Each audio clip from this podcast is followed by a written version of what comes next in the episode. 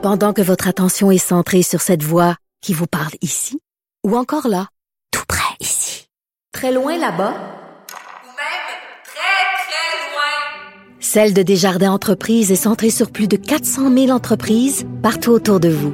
Depuis plus de 120 ans, nos équipes dédiées accompagnent les entrepreneurs d'ici à chaque étape pour qu'ils puissent rester centrés sur ce qui compte, la croissance de leur entreprise.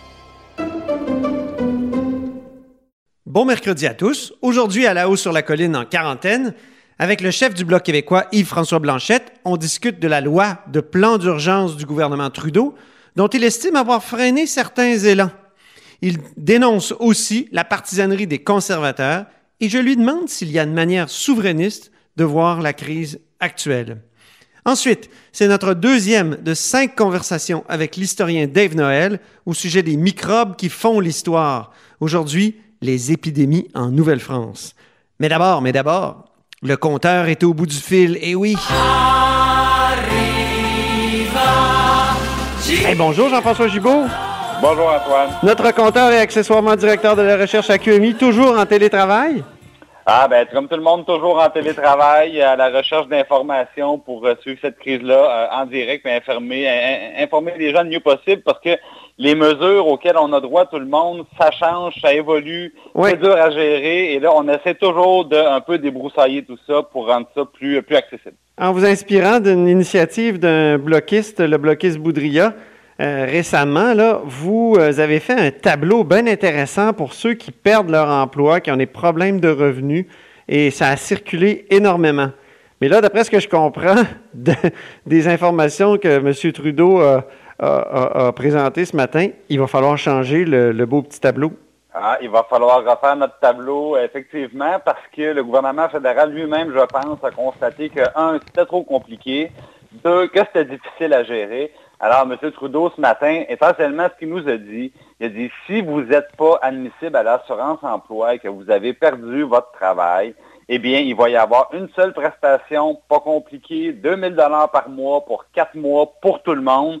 Donc, voilà, un, deux, trois, c'est c'est réglé. Et là, euh, les gens, dans le fond, qui sont admissibles, ça, ça change pas tellement.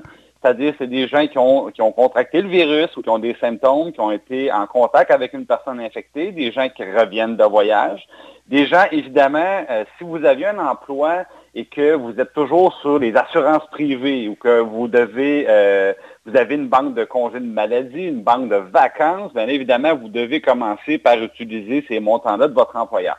Mais quand ça s'est épuisé, ben là, il y a deux choix. C'est l'assurance emploi si vous êtes admissible et le nouveau programme fusionné, 2000 dollars par mois euh, pour quatre mois que vient d'annoncer M. Trudeau. Euh, et, et ça, bon, c'est beaucoup plus clair parce que dans l'ancien programme, il y avait un montant de 5 milliards comme ça qui disait, ben, si vous êtes un autonome qui ne cotisiez pas l'assurance emploi puis que vous n'avez plus de contrat ou si tout simplement l'entreprise pour laquelle vous travaillez a fermé, là, ben là, il disait à ce moment-là, il y avait un programme, mais on n'avait aucun détail. Donc là, au moins, je pense que pour tous les gens, dans le fond, qui avaient un revenu, qui le perdent, et là, on apprend aujourd'hui que c'est environ la moitié des gens qui ont des baisses de revenus, ben, euh, au moins, on va avoir euh, on va avoir une seule porte à laquelle cogner à Ottawa. C'est ça, il y avait comme deux allocations bizarres là, euh, qui se ressemblaient. euh, une allocation de soutien puis une allocation de soutien d'urgence. Une allocation de soins d'urgence puis une allocation de soutien d'urgence. C'était, pas évident là, de, de- distinguer les deux.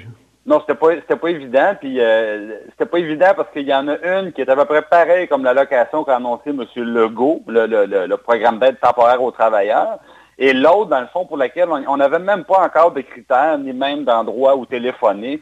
Euh, donc, euh, finalement, la deuxième prestation, Antoine, elle n'aura jamais existé, là, dans Bon. le fond.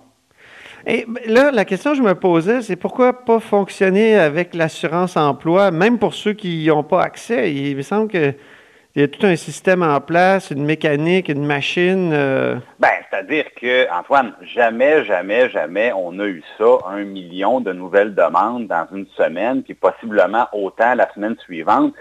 Ils n'ont juste pas ni l'équipement, ni les ressources humaines pour traiter ça. Là, on nous disait, bon, on a rentré au-dessus de 1000 personnes de plus au travail pour répondre à la demande. Il y en a trop de demandes.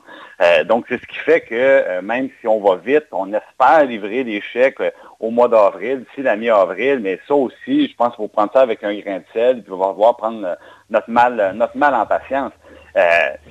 C'est pour ça d'ailleurs qu'il y a des gens qui disent au contraire, plutôt que d'engorger l'assurance emploi, est-ce que le gouvernement pourrait pas faire, dans le fond, euh, faire en sorte que les, travailleurs conservent leur lien d'emploi avec leur employeur. Donc, on a le même, c'est le système des systèmes de paye privés de chaque entreprise qui continue de fonctionner, mais en relayant, dans le fond, de l'argent qui serait fourni par le gouvernement. Mmh. Euh, on, voit beaucoup ça en Europe et c'est une des raisons, justement, c'est pour éviter l'engorgement de, de tout le système. Bon, ben c'est ça, c'est le modèle danois. J'ai vu un très bon article du euh, Atlantic là-dessus.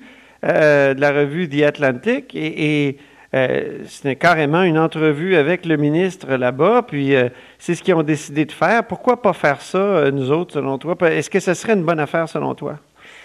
Bon, est-ce que ça serait une bonne affaire? Moi, je pense que le job est dans les détails, et dans ce cas-ci, il y a beaucoup de détails très, très importants. la première des choses, c'est qu'il reste beaucoup de personnes qui ont encore leurs revenus. Donc, euh, on, dit que tout est fermé, sauf les entreprises qui sont dans la chaîne d'approvisionnement des services essentiels. Euh, ils ont la définition quand même assez large. Les, premières démarches qu'on fait, on voit par exemple que toutes les entreprises qui fournissent Hydro-Québec, ça marche encore.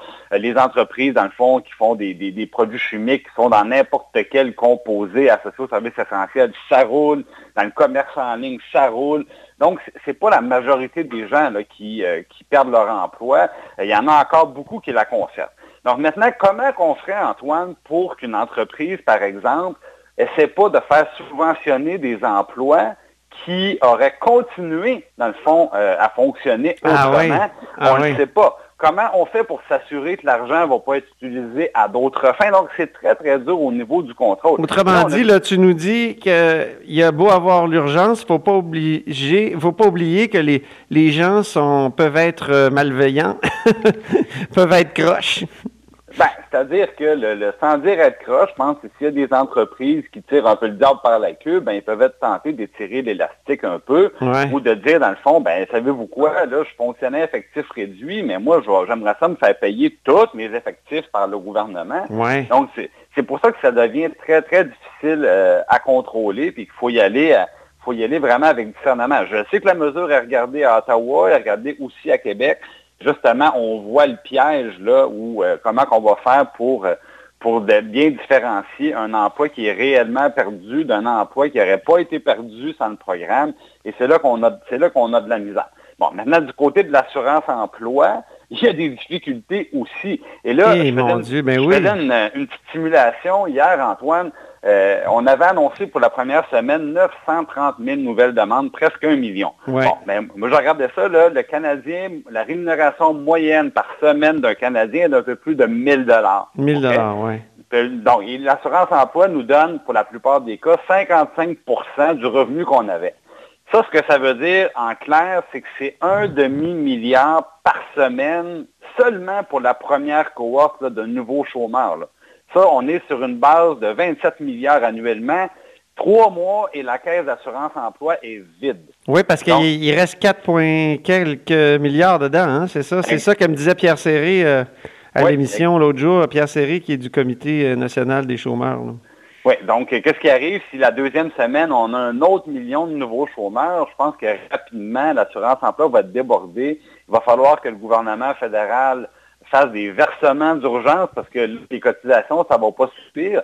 Puis, euh, on ne pourra pas non plus dire aux gens, ben, à la fois, on vous demande de, cotiser des montants très, très, très élevés à l'assurance emploi, alors que tout le monde devient prestataire. Je veux dire, le, régime va carrément être déséquilibré. Il va falloir, à un moment donné, remettre le compteur à zéro sur une nouvelle base, puis que ce soit, dans le fond, l'ensemble des contribuables qui payent euh, visiblement euh, via des, des gros déficits à Ottawa, puis de l'endettement. Ah, ben, c'est ce qu'on avait prévu il y a quelques mois pour euh, le fédéral. Hein? On ne savait pas que ce serait le COVID qui créerait ça, mais on savait que s'il y a quelque chose de, terrible euh, saisissait l'économie canadienne, ben, le gouvernement fédéral, euh, habitué à faire des, des, déficits, ferait des déficits encore plus grands.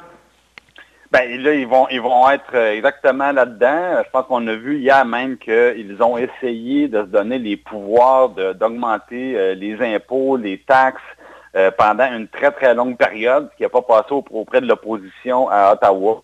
Et euh, avec raison, je pense, parce que euh, le déficit qu'on aura à Ottawa Antoine, moi, je, pense pouvoir dire, sans me tromper, qu'il va y avoir 2-0, là.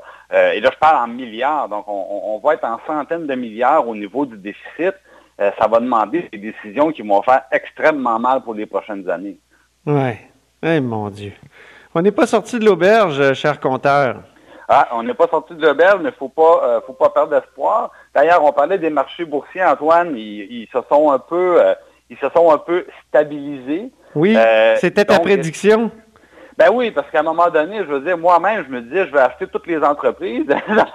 Alors, je ne suis pas le seul qui avait le même, le même raisonnement. Il euh, ne faut jamais oublier qu'on a des bases réelles, on a des bases solides. L'économie roulait à plein avant le début de la COVID. Euh, les emplois ne sont pas perdus, les entreprises ne sont pas disparues, ils sont en hibernation. Mais là, je regarde le beau soleil dehors, puis je vous garantis que quand ça va dégeler, ça va rebondir et euh, il, y aura des, y aura des bonnes nouvelles. Maintenant, comme je dis, il y aura des, des pots cassés à ramasser. Euh, est-ce qu'on va avoir un petit point de taxe de plus ici et là, un petit pourcentage d'impôt? Probablement. Probablement, hein? mais, mais au moins, si, ça, si ça nous aura permis euh, de s'assurer que tout le monde a du pain sur la table et un peu de revenus pour passer la, pour passer la tempête, ben, euh, je pense qu'il faut le faire. Ben, merci beaucoup, euh, le compteur et accessoirement directeur de la recherche à QMI. À bientôt. Merci Antoine. Salut.